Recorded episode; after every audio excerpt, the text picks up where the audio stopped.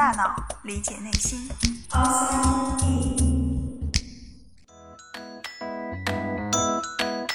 欢迎来到 Outside In，我是冰峰。不知道大家在平时生活当中是不是经常会用到“强迫症”这个词呢？看到东西放歪了，会忍不住想把它摆摆正，然后自我调侃说：“哎，我就是个强迫症。”出门的时候呢，经常刚走到楼下，突然想起来，哎，门有没有锁呀？不行，我得回去看一看。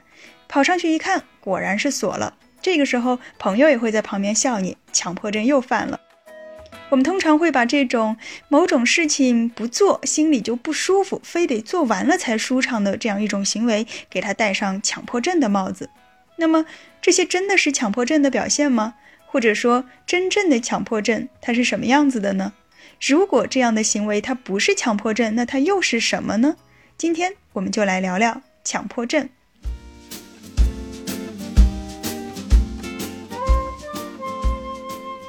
什么是强迫症？在中文里面，我们只有一个词，那就是强迫。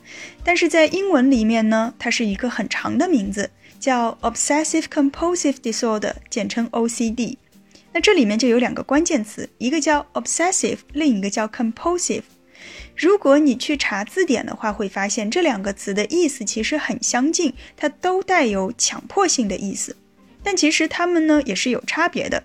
obsessive 它是有一种欲罢不能的感觉，而 compulsive 更偏向于压制。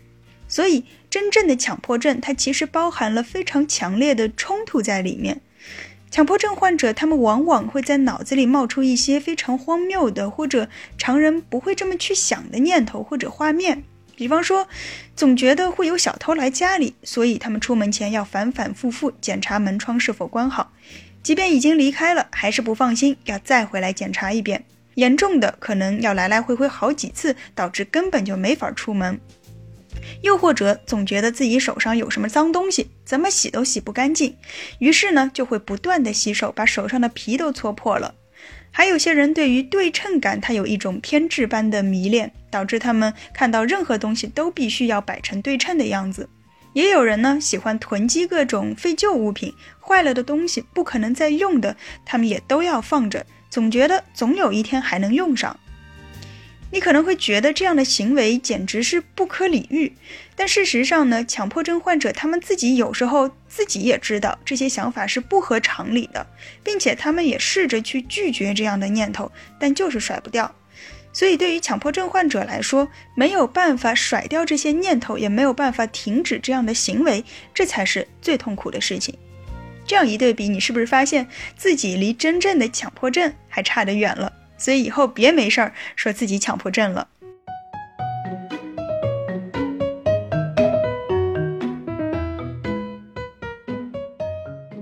如果不是强迫症，我们日常生活中那些看起来很强迫症的行为，它又是怎么一回事儿呢？这里呀，我们就要说到另外一个名词了，叫做强迫性人格。所谓强迫性人格，其实有点像我们平时讲的细节控。他们非常强调这个东西要这样，那个东西要那样，并且要求每一个细节、每一个步骤都必须是他最应该的那个样子。强迫性人格会给人一种比较刻板、不够变通的印象。当然，具有这种人格的人，他们自己其实也是比较累的，任何事情都要做到他们所谓的完美。所以，强迫性人格的人通常也都是有着比较强烈的完美主义倾向的。那本身我们说任何一种人格，它都没有绝对好的或者绝对不好的。比如说强迫型人格的人，他们做事会很认真、很细心，做出来的东西呢，往往也会很漂亮。但同时，他们可能因为不善于变通，而在一件事情上反复纠结，耗费掉很多时间，或者要求别人也和自己一样，导致人际关系处理不好。如果是在一个正常的范围内，那这些都没有关系。但如果情况发展到非常严重，严重到影响日常生活，影响到周围人了，那么这就是一种心理疾病了。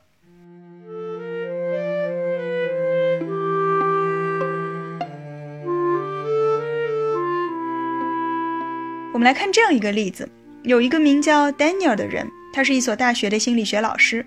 每天早晨八点，他会准时来到办公室。在途中呢，他总是会在一家七幺幺买一杯咖啡和一份《纽约时报》。从八点到九点十五分是喝咖啡读报纸的时间。九点十五分开始，他要整理自己当年写博士论文时候的材料。尽管这些材料都已经过期好多年了，但他还是要每天再整理一遍。中午呢，他会拿出自带的午餐，那永远是花生酱三明治和一只苹果。下午一点到五点，他要开会、整理桌子、写任务清单。回到家之后呢，他会和妻子一起吃晚饭，然后写论文到深夜十一点。但其实大部分时间他都花在了整理电脑桌面上。所以这四五年来，尽管他每天都在写论文，但进展非常缓慢。你可能会觉得，嗯，这样的人好像也没有什么特别的不正常。他就是一个很按部就班的人，很有规划，很有条理。唯一的缺点可能就是效率有点低，有点矮板。但事实上，作为他的身边人，比如说他的妻子，日子就很不好过，因为他在家里也要求任何事情都要非常的精准。后来呢，丹尼尔去找了心理医生寻求帮助，但并不是因为他觉得自己这样有什么不好，而是担心他的婚姻状况会越来越糟糕。那医生的诊断是强迫型人格障碍。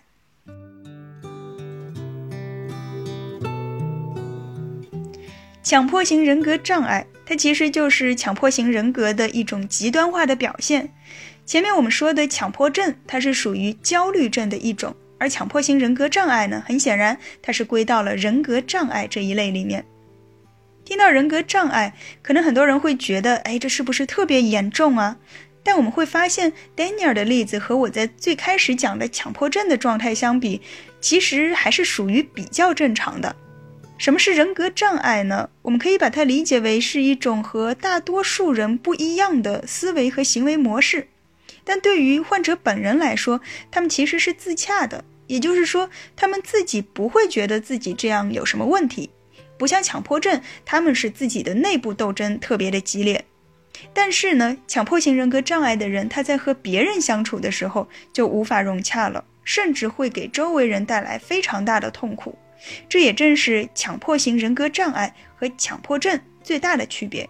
前者是自己还好，就是苦了别人；那后者呢，刚好相反，和别人没什么关系，就是宝宝自己心里苦。所以，我们别再说自己是强迫症了，因为你远远没有达到那个标准。至于强迫型人格障碍呢，我相信大多数人也都没有到这一步，我们最多只是强迫型人格罢了。